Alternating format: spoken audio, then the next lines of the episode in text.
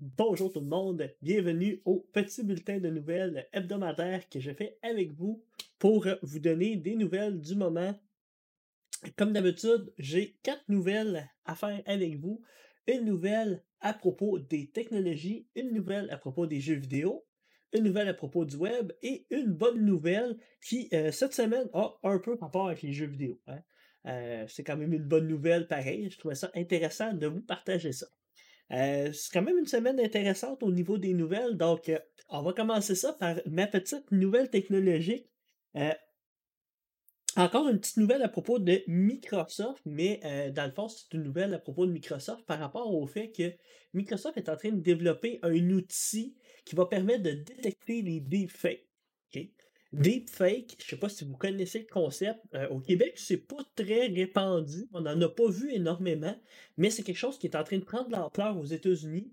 Et euh, dans le fond, c'est le pendant vidéo des modifications Photoshop. OK? Euh, modifications Photoshop, on se fait avoir encore parfois dans les médias sociaux.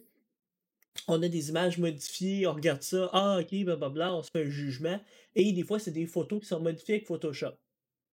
Les deepfakes, c'est un petit peu la même chose, mais euh, c'est des vidéos qui sont modifiées et c'est une technologie qui est quand même assez intéressante parce qu'elle nous fait croire euh, qu'une personnalité ou quelqu'un euh, a fait telle chose, puis dans le fond, ce n'est pas vrai. C'est une technologie qui est vraiment bien faite et c'est dangereux autant pour la, désinformation que pour la sécurité de, Imaginez là, un patron qui se ferait passer pour pas, un patron, mais quelqu'un qui se ferait passer pour un patron, qui réussirait à aller chercher de l'information confidentielle, euh, dites-vous que ça peut être problématique. dans le fond, le deepfake donne l'impression que quelqu'un est devant nous ou, euh, avec une voix modifiée ou avec le visage modifié, mais dans le fond, c'est pas la vraie personne. Donc, c'est quand même quelque chose d'assez majeur comme problématique.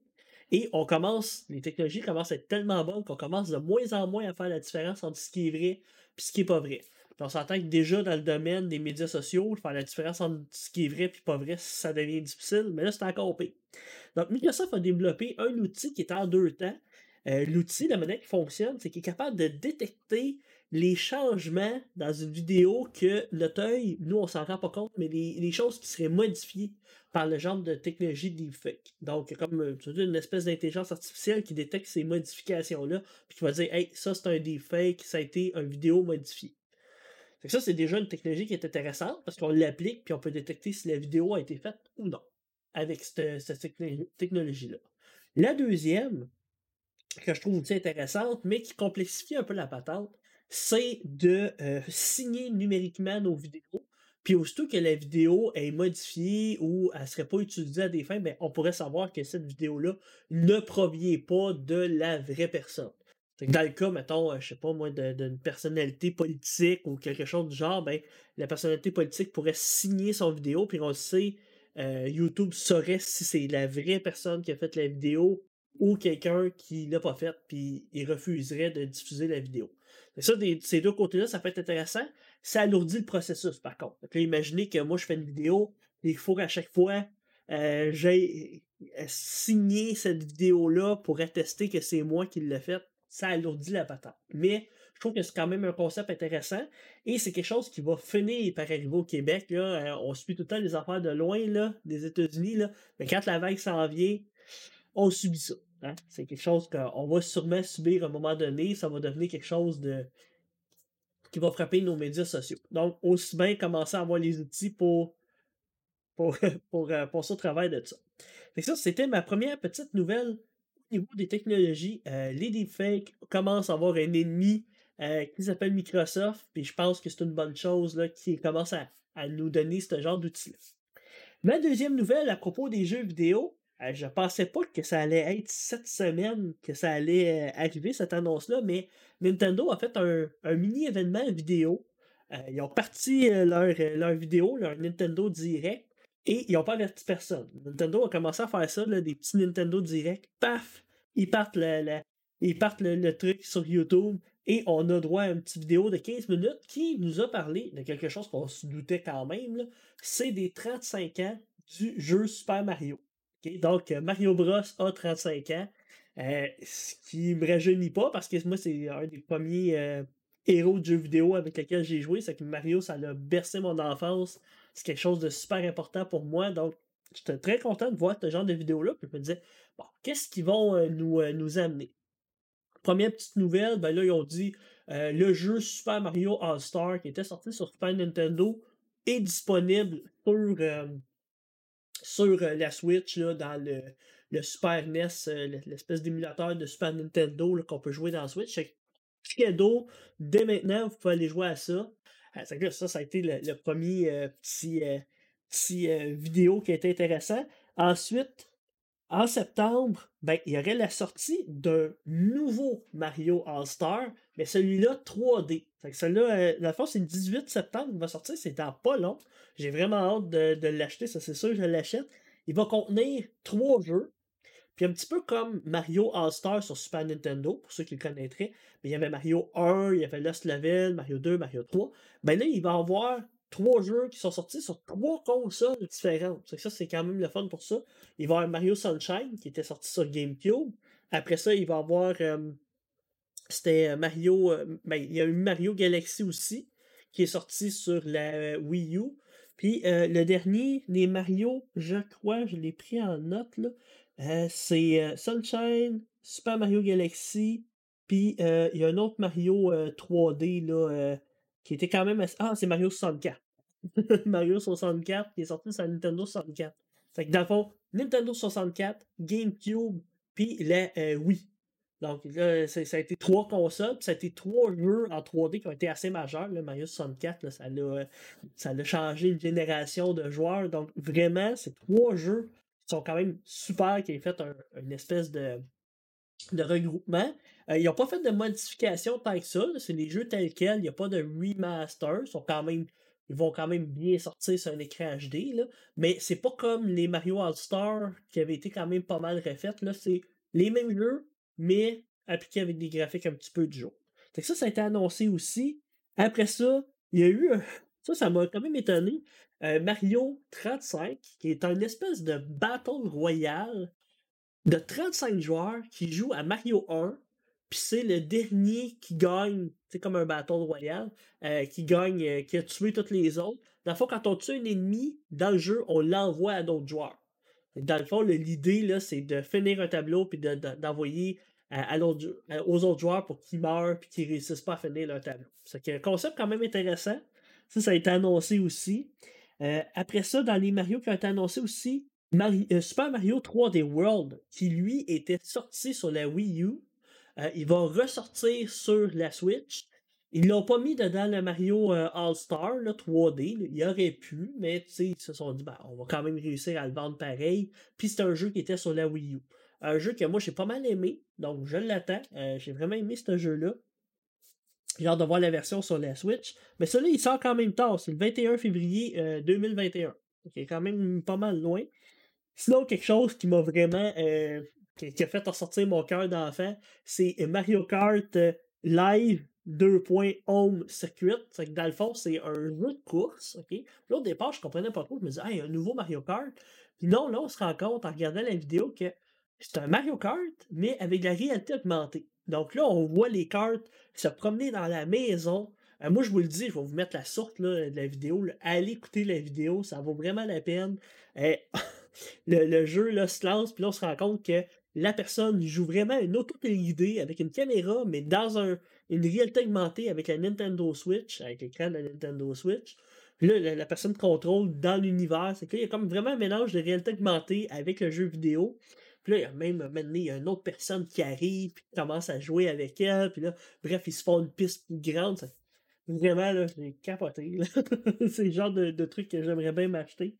Et euh, une autre dernière petite nouvelle aussi qu'il y a eu, ben, c'est une petite console, Game Watch, qui sortirait. C'est une des premières consoles de Nintendo, la Game Watch, et qui sortirait avec une version euh, couleur de Super Mario 1. Donc, ce serait possible de rejouer au premier Super Mario sur cette petite console portable-là. Euh, puis, ça sortira en novembre. C'est plus un objet de collection que nécessairement un nouveau puis un gros jeu. Mais je trouvais ça quand même le fun. que, dans tout ça, hein, pas mal des trucs reliés à Mario. des, des, jeux qui sont intéressants. Genre de voir, il n'y a pas de nouveau Mario annoncé dans cet événement-là, mais je pense qu'on a quand même pas mal de Mario Bros à se mettre sous la dent avec tous ces jeux-là. Donc, c'était ma petite nouvelle à propos des jeux vidéo. Ça a quand même euh, ça a fait pas mal jaser sur sur le web.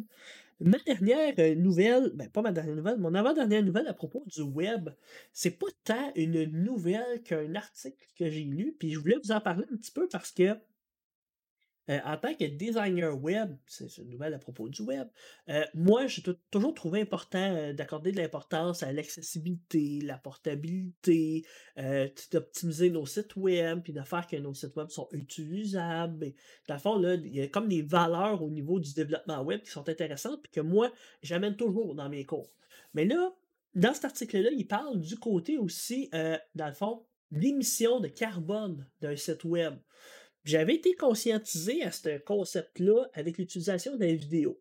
J'avais lu des articles qui parlaient que Netflix, euh, YouTube, c'est les plateformes qui sont les plus énergivores au niveau euh, de la bande passante, puis c'est lourd des sites web vidéo. Mais j'avais pas porté attention à des sites web, à quel niveau euh, ça peut gober de la batterie, ça peut prendre de l'énergie. puis, semblerait qu'il y a 10% de l'utilisation mondiale de l'électricité qui est causé par le réseau Internet.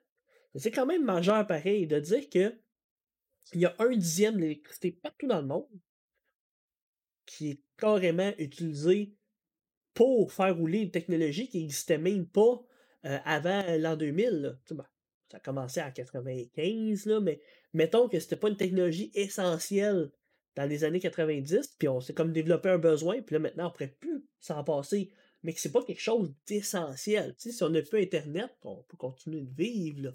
dans le fond, on a un 10% de notre électricité qui est à ce média-là, et on prend souvent pas en considération ce facteur-là. notre site web, euh, on essaye de le faire le plus facilement utilisable pour nos utilisateurs, qui est quand même des belles valeurs, mais est-ce qu'au niveau des émissions de CO2, euh, ils pompent moins d'électricité? C'est sûr que euh, j'ai fait des sites web dans ma carrière qui étaient quand même beaucoup visités. Hein. Le site de l'UCAM, euh, les sites de certaines facultés. Je peux dire que euh, le site de l'UCAM a sûrement eu un impact écologique sur les émissions de CO2. C'est sûr, il y a tellement de gens qui ont été visités. Mais autre que des sites de l'UCAM, bon, j'ai pas les, les, petits sites de contrat que j'ai faits qui avec leurs 2000 visites maximum, qui ont eu un gros impact. Mais tout de même, c'est des concepts qu'il faut prendre en considération parce que tous les sites web qu'on va optimiser, ben, ça va avoir un impact.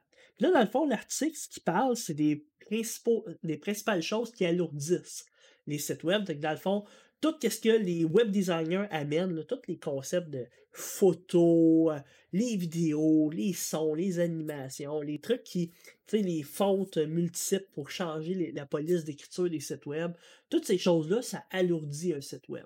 Donc, c'est des choses qu'il faudrait prendre en considération, de peut-être pas y aller all-in dans ces trucs-là. Autre chose aussi qui alourdit, c'est d'utiliser des technologies. Euh, dans le fond, c'est pas juste la faute des designers, ça peut être aussi la faute des des, programmeurs qui vont utiliser des librairies, des outils, des frameworks, puis des technologies qui vont alourdir le site web. dans le fond, il faut toujours se poser la question, est-ce qu'on en a vraiment besoin, puis est-ce qu'on pourrait faire notre site web plus simple? Tant qu'à utiliser une grosse librairie, est-ce qu'on pourrait faire quelque chose de plus simple?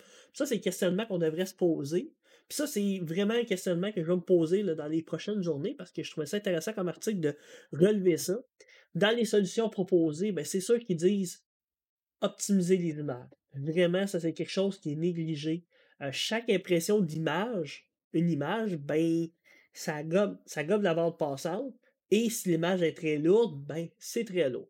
Il ne faut pas penser que tout le monde a des grosses connexions Internet, tout le monde est capable de voir notre site web efficacement. Il euh, faut penser à ça. que ça, moi, c'est un concept de portabilité que je parle, mais c'est sûr que je vais commencer à parler de ça aussi au niveau du CO2. tout ce qu'on peut réduire a un impact c'est sûr.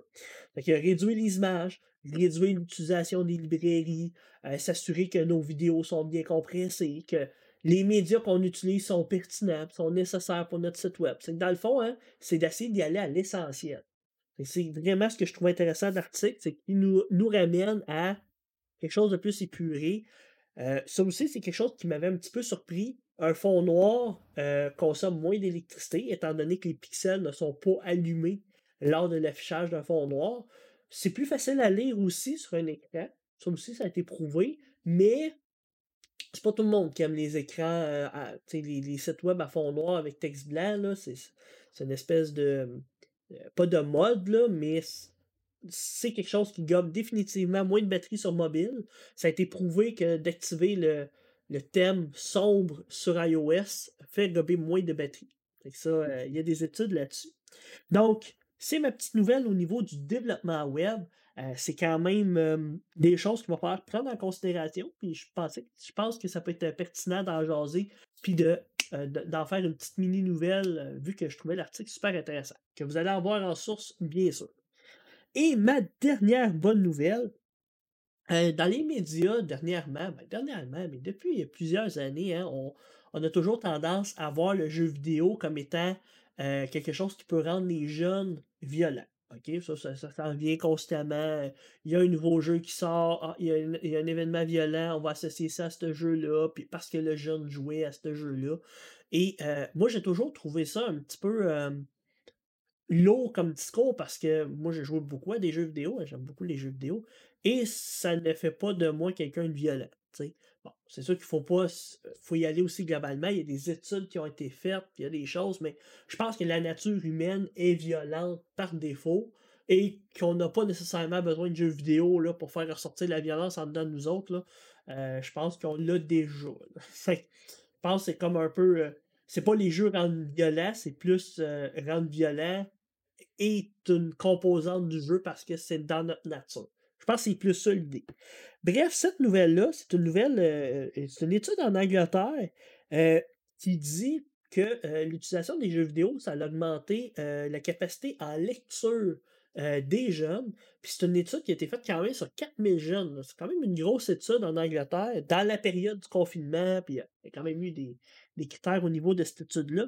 Mais qui dit que ça a augmenté, la capacité de la lecture, ça a augmenté la créativité, la communication positive. On s'entend que oui, dans les jeux, des fois, les jeunes vont se, chialer un par-dessus l'autre, mais que ça augmente ça. Ça a augmenté l'empathie et aussi la stabilité mentale. Donc, euh, dans le fond, euh, ça a apporté tous ces effets positifs-là. Je ne dis pas qu'il n'y a pas des effets négatifs dans certains cas, que ça soit l'obésité, que ça soit euh, l'anxiété d'une certaine façon. Si ça, je, ne nie pas qu'il y a des euh, facteurs, il y a des facteurs avec, avec les jeux vidéo. Mais cette étude-là s'est concentrée sur ça. Puis pourquoi que moi je vois que c'est une bonne nouvelle, c'est que ça amène quand même un, côté positif à l'utilisation des jeux vidéo. Parce que avec la statistique, il disait 79% des jeunes euh, euh, vont lire à propos du jeu, euh, ils vont s'informer sur des forums, ils vont aller lire des romans à propos de ce jeu-là, ils vont aller lire des fanfictions, ok, dans le fond, c'est des histoires inventées à propos du jeu, ils vont se documenter, essayer de trouver des, des solutions, des choses, bref, ils vont aller lire sur les jeux qui les passionnent. Ça, ça encourage. Fortnite, il y a eu des romans à propos de Fortnite, il y a eu des romans à propos de Minecraft. Puis c'est quelque chose euh, au niveau euh, médiatique qui est intéressant au niveau de la lecture.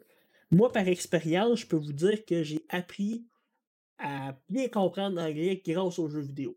Euh, en allant lire des, Moi, je lisais des Nintendo Power à l'époque, qui était une revue à propos des jeux Nintendo. Ben, tout était écrit en anglais, puis si je voulais comprendre l'article, ben, il fallait que je décortique, puis comprendre. Puis là, je faisais un lien avec l'image, puis là, j'associais des affaires. C'est même chose avec les jeux que je jouais comme Final Fantasy, ben, je lisais le dialogue, puis c'était euh, Talk to the Fairy, ben ok, là, c'est quoi une fairy? Ok, c'est une. Puis là, je faisais comme des liens. Donc, c'est comme ça que j'ai appris euh, l'anglais beaucoup, beaucoup, beaucoup. C'était vraiment un bon outil qui m'a rendu euh, peut-être pas bilingue parlé, mais bilingue écrit et lu, là, pas mal solide. Ensuite, dans les autres statistiques qui, ont, qui ont dit, c'est 35% ils vont lire mieux. ça, je l'avais dit. 63% des jeunes veulent créer des jeux. C'est que ça aussi, ça a favorisé la créativité. Puis là, les gens vont dessiner à propos de leur jeu. Ils vont écrire des histoires à propos de leur jeu. Ça, c'est des fanfictions. Ils vont euh, vouloir créer des niveaux des jeux. Moi, c'est ce que je faisais là, sur une feuille. Là, je pensais à des designs. Puis là, je faisais des cartes de, de Zelda. Puis là, je pensais à comment que un donjon de Zelda pourrait être fait. Puis tu sais, j'avais comme plein d'idées. Puis j'aimais vraiment ça. Et donc, ça peut mener à des carrières de concepteurs de jeux vidéo, mais c'est, un petit rêve que bien des jeunes ont. Ça, ça a augmenté la créativité parce qu'on est parti de la créativité à l'intérieur du jeu. Puis il y a même des jeux hein, qu'on peut créer à l'intérieur de ces jeux-là. Ça, amène ce genre de, concept-là. Puis euh, finalement, euh, pendant la période de confinement, ben, ça l'a aidé les jeunes à continuer de socialiser, à continuer de, jouer ensemble, de, faire de la compétition, de, de, garder l'esprit un petit peu occupé. Là. Ça l'a beaucoup aidé à, la santé mentale parce que, mettons qu'il n'y aurait rien fait, c'est sûr qu'ils ont des activités pédagogiques, des devoirs, des ci, des ça, mais dans l'ensemble, c'était une période qui était comme un petit peu. Euh, tout le monde était un peu laissé à eux-mêmes. Donc, ça l'a beaucoup aidé. En Angleterre, eux autres aussi l'ont vécu. Puis c'est quelque chose qui a aidé euh, la santé mentale des jeunes de continuer à jouer à des jeux, de continuer à se parler, puis sur Discord, puis avec des micros. Je trouve ça quand même intéressant de voir que socialiser, là, euh, l'humain veut toujours faire ça. Que, euh, ce soit virtuel, je trouve pour moi, c'est une, porte de sortie. Donc, c'est pas mal ça pour mes nouvelles. Rendu à peu près une vingtaine de minutes. Donc, passez au travers de mes petites nouvelles de cette semaine. Donc, j'espère que vous avez trouvé ça intéressant. Encore une fois, si vous avez des avis ou des commentaires à propos euh, de mes vidéos, faites-le. À date, j'en ai eu quand même 3-4 euh, des pertinents qui m'ont aidé à m'améliorer par rapport au green screen, par rapport au son, par rapport à un paquet de choses. Donc, n'hésitez pas. Puis sur ça, je vais vous souhaiter une bonne semaine. Puis à la semaine prochaine pour des prochaines nouvelles.